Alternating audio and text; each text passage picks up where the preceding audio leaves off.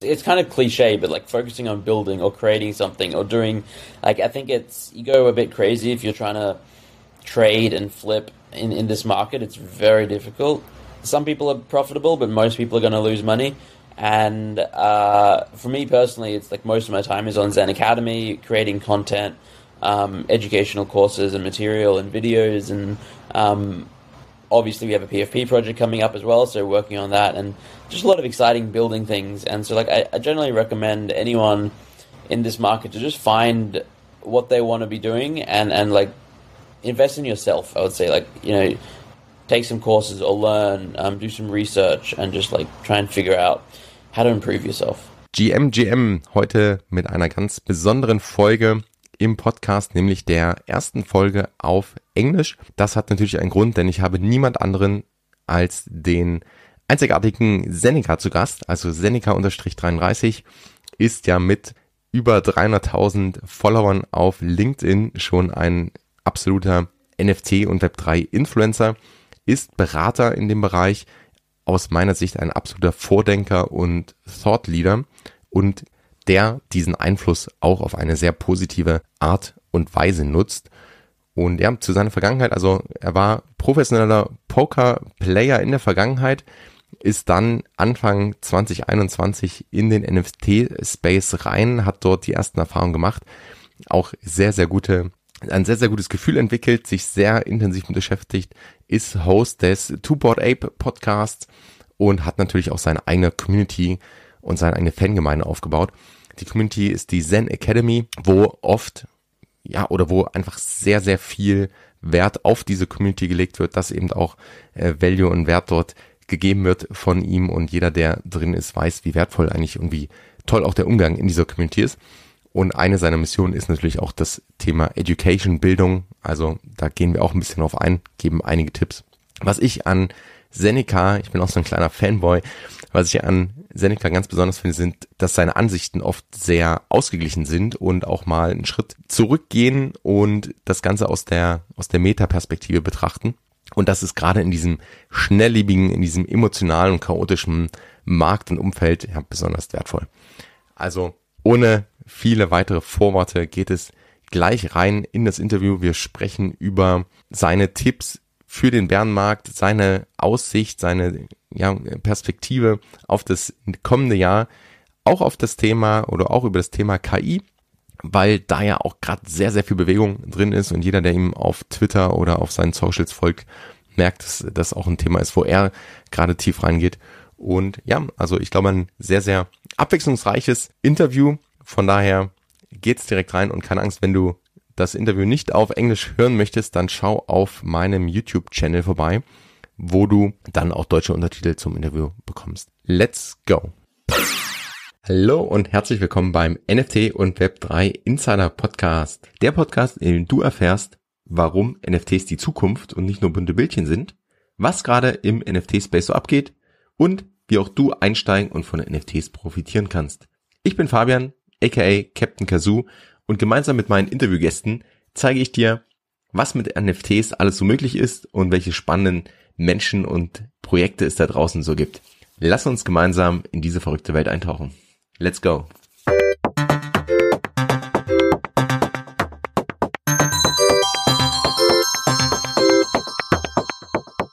Welcome back to the NFT and Web3 Insider Podcast. I have the honor today and I'm really looking forward to speaking with the one and only Zeneca. Hello, I'm so honored to be here. Thank you for having me. Hey man, so nice to have you on the show. Thank you for for coming and I think we no, step right in.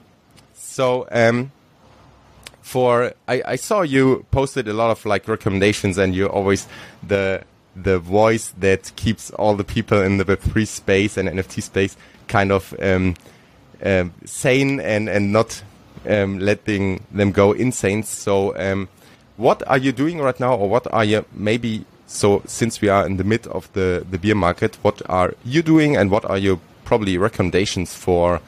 Yeah, for staying healthy and, and mentally yeah. sane in in a, in a beer market like that. So I think uh, trying to focus it's it's kind of cliche but like focusing on building or creating something or doing like I think it's you go a bit crazy if you're trying to trade and flip in, in this market, it's very difficult. Some people are profitable, but most people are going to lose money. And uh, for me personally, it's like most of my time is on Zen Academy, creating content, um, educational courses and material and videos. And um, obviously, we have a PFP project coming up as well, so working on that and just a lot of exciting building things. And so, like, I, I generally recommend anyone in this market to just find what they want to be doing and, and like invest in yourself. I would say, like, you know, take some courses or learn, um, do some research, and just like try and figure out how to improve yourself. Yeah, that that makes sense. And also, I think the the new winners and what what happens in a bull market. The, so the winners there, they are built in the bear market, right? So you you see it all all the time that the people that are investing the time and energy and they kind of going heads down and, and work on stuff and um, when the next hype comes and when more attention comes, then those are the people that profit from it. So, yeah, yeah, that's 100% correct. And you're also currently digging into AI pretty much. So what, yeah. what are maybe, what is, what is the reason for it and what, what do you see there maybe? I mean, the reason is I started getting very interested a few months ago when we saw DALL-E and Midjourney on all these text to uh, image generators and I was like, oh wow, this is incredible how quickly they've sort of evolved and where they've come in such a short amount of time.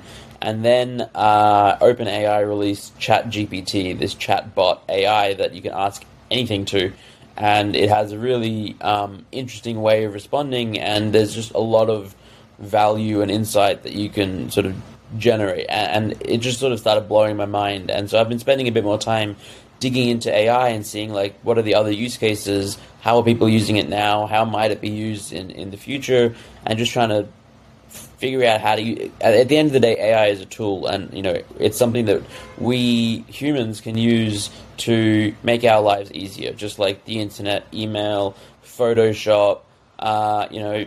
Uh, whatever, Twitter, any social media, YouTube, these are all tools, and AI is another tool, but I think it's sort of it's very powerful in what it can do, and so I'm I'm trying to dig into it and try and figure out how to use it to enhance my life and, and be more productive and to help others. What is your process looking like if you when you discover like a technology or tool like that and and you plan to dig in? Are you just experimenting or do you have like a kind of really process where you say, okay, this is maybe the first step and then the second, or do you talk to people? What what are you? What does it look like? It's mostly experimenting and talking to people. I would say I'm of the mind that like the best way to learn is by doing, and even with like crypto and NFTs, it was the same. When I was getting in, it was like, all right, how do I buy something? How do I trade? How do I do that? And um, figuring out how to do that with AI, it was the same. It was like, all right, everyone's talking about Chat GPT. Let me try it out. How do I use it?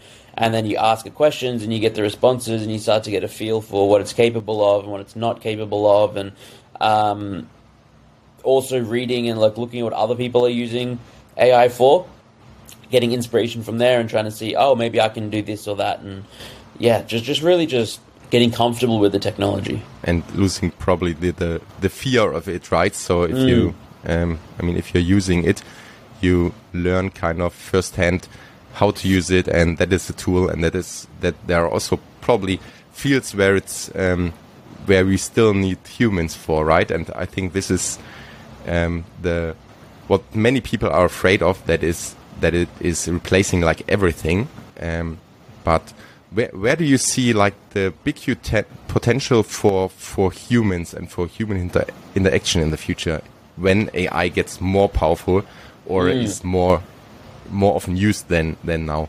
Yes, AI it can't think like humans. It can't it can regurgitate information, it can process information, but it can't come up with brand new ideas. It can't it can't be originally creative. In it, it, it can and it can't. It's, it's very interesting.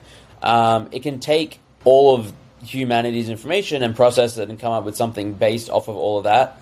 But I think the creativity of humans is probably where we will continue to thrive, and we'll be able to use AI to uh, automate a lot of the manual processes and things that maybe we didn't think could be automated can be automated and improved. And I think like the base level of everything is going to increase, and uh, the people that will be able to use AI, it'll be like AI is getting to a point where it can replicate, you know, most jobs at a basic level, like a, a copywriter or a, a, graphic designer or a you know anyone that is working with numbers or databases or you can filter and programmers, coders, you know, lawyers. It's really becoming really powerful, uh, and so it's going to be a case where it's going to cause a lot of disruption, but it's going to free up all this time. Now, no longer do we need to have all of these humans doing all of this work because it can be replicated by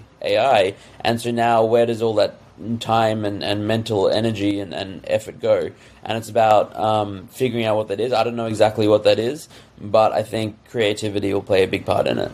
That makes absolutely sense. And I, I think it's a good way to put it to uh, that to say that the base level is like um, raising up for like everything. And I think then also there's a point of if we are in human interaction, we need some kind of trust, and we see this in in the digital and virtual worlds that trust becomes also in in a relationship uh, a point that is that is really important, and maybe there's also if if I let AI do something, then I probably need some human to to check it and and to give it a, like that kind of trust mm -hmm. perspective. And for me, this is something where also like Web three um, plays a role.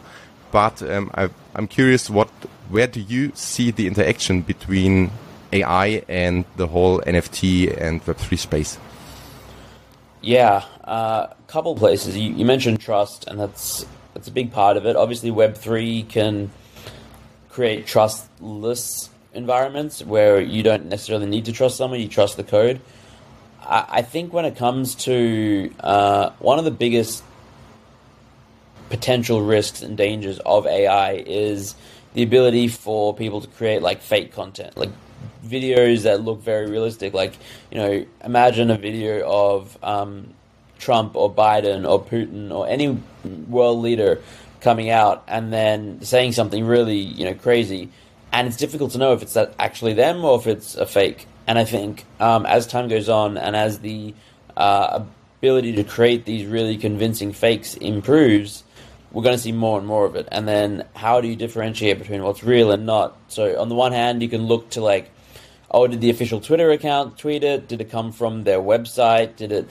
But I think blockchain can really help verify that by like people can just sign it with a, a an on-chain signature and and verify. All right, if if this communication is coming from a um, account that is signed by you know president of the United States .eth or whatever it is, then you know, all right, this is an official message. Otherwise, you would be skeptical and say, oh, it's probably not official.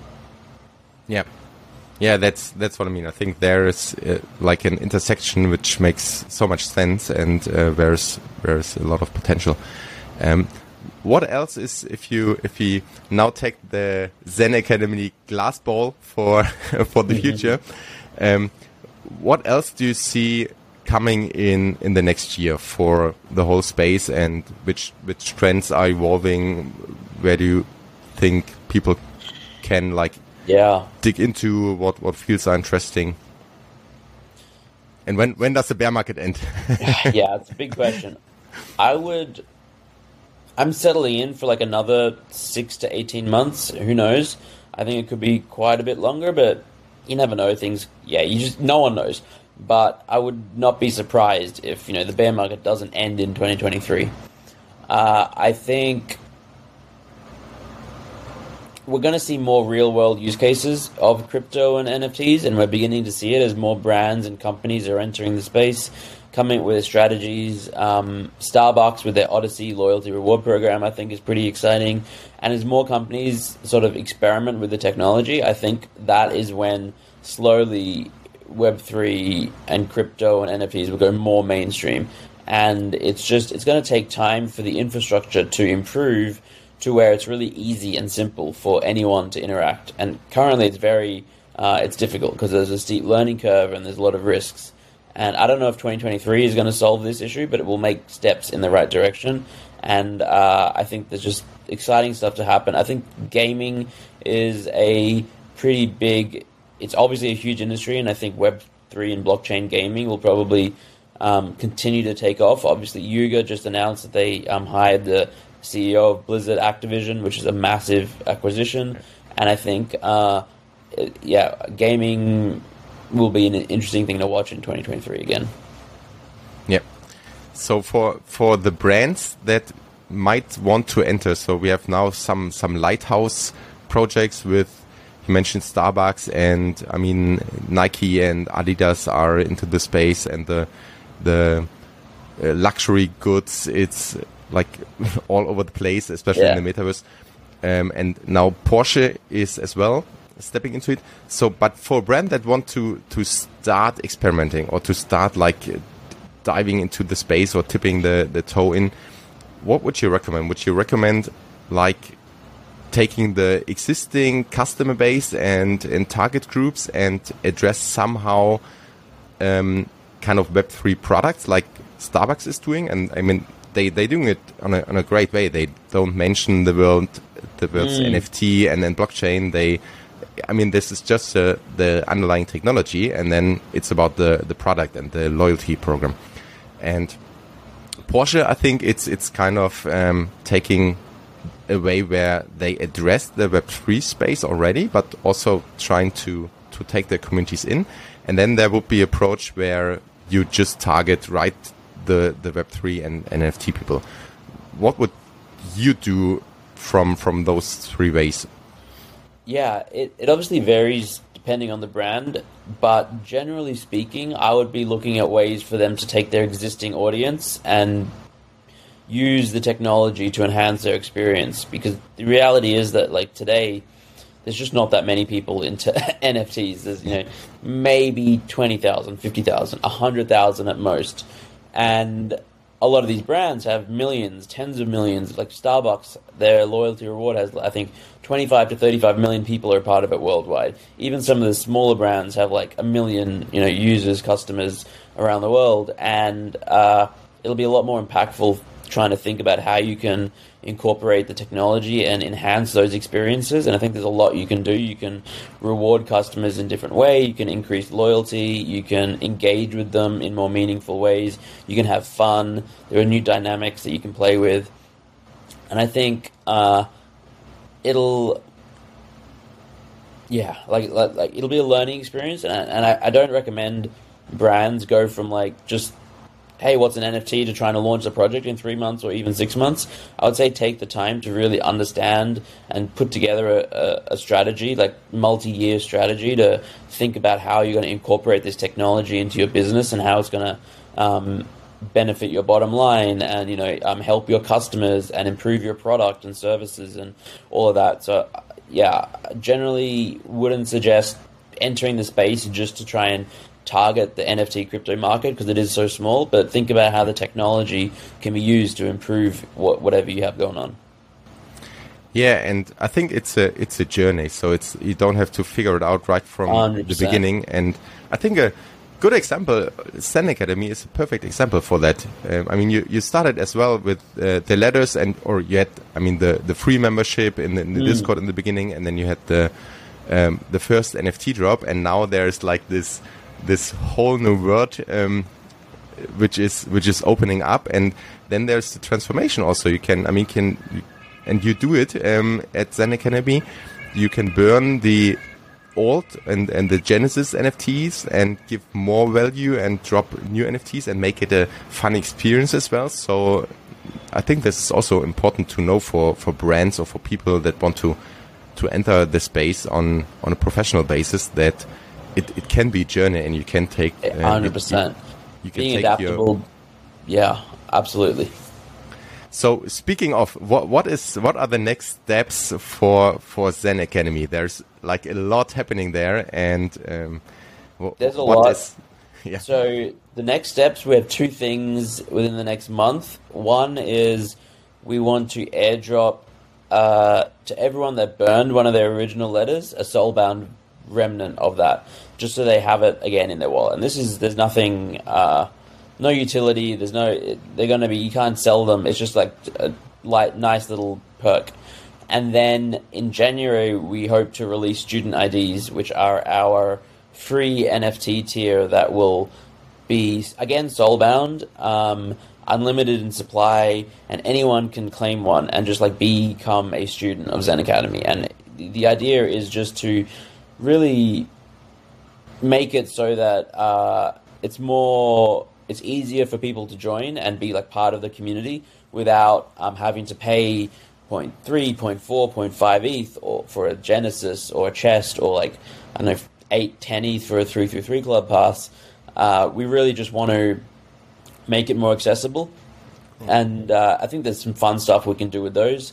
And then after that, it's the PFP that we're working on. And yeah, a lot of exciting things.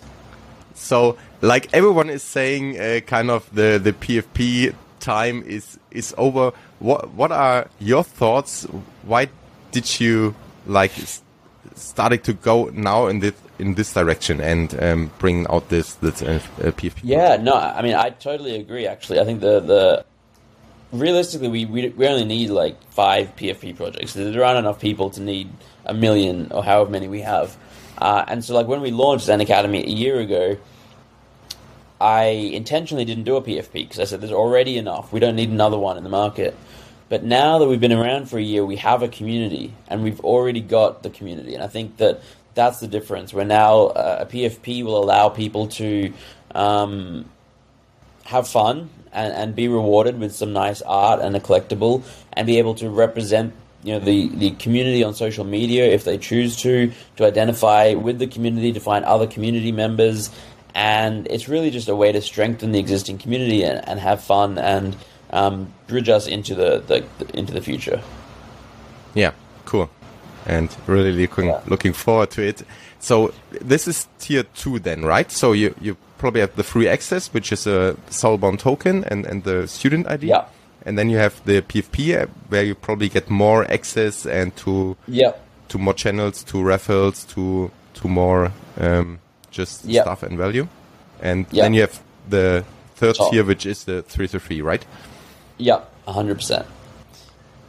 Cool. So for people that want to to join now and and use the opportunity, I mean, um, we of course put put all the links in the show notes, but um, right now, if you want to have a PFP, you can you have to buy it chest, right? Buy a chest, or you can buy the original um, Zen Academy Genesis token and then burn that and get a chest. But basically, for the PFP, you'll need a chest, and uh, yeah, you'll be able to open that in uh, Q1 2023 is what we're aiming for. So the next few months. Okay, awesome. Yeah, I'm I'm looking forward to to a great experience. Me too. There. I can't wait to share. Yeah. Oh, so so awesome. What what else is planned? So, do you plan having like more events, real life events, um, some some stuff like that?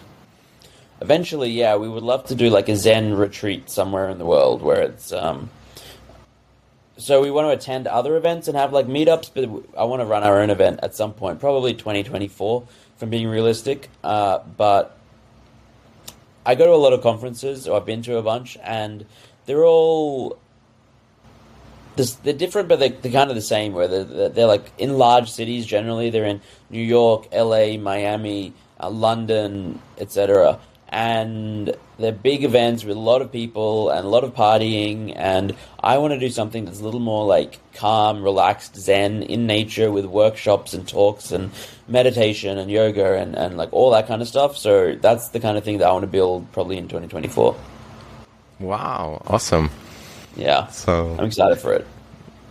You have to you have to announce the dates so everyone can can block. Yeah, we got to find the location first. But we're thinking maybe Bali, but uh, maybe somewhere in America as well. One of the two, or maybe even like Portugal. There's, there's a lot of options. Yeah. Oh, cool.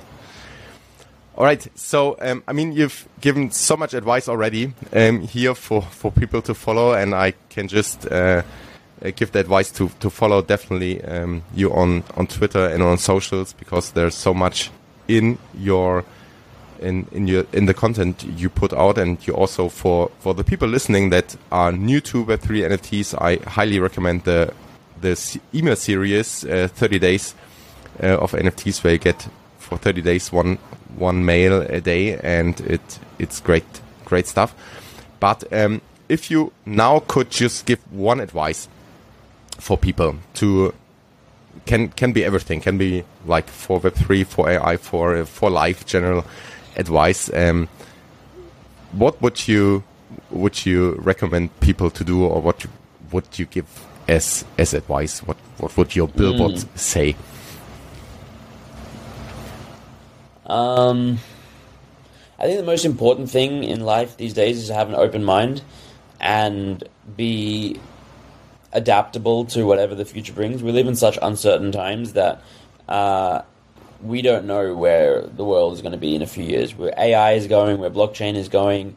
Um, it's hard to, and and so I guess the advice would be just, um, yeah, just keep an open mind. I guess is it's it's not strictly advice. It's just uh, maybe it is. It's like yeah, just keep an open mind and and be adaptable to to whatever might come. I, I think it is it's brilliant. It's it's so much zen. I, I love it, um, especially especially in this in this times. I mean, we're we're struggling like a lot, and things are moving so fast. And mm. I think it's uh, it's brilliant advice. Yeah. So man, thank you, thank you so much for for coming on the show for all this advice. And um, yeah, as I said, we're putting all the links in the show notes. So everyone that's not in or who's not in Zen Academy, uh, please please join. And um, so yeah, I wish you wish you um, wonderful Christmas time. Uh, hopefully, you have some days off, can relax a bit, and then we we start again in the next year. Hit the ground running. Yeah, appreciate it. Hope you have a wonderful Christmas and New Year's too. Thank you.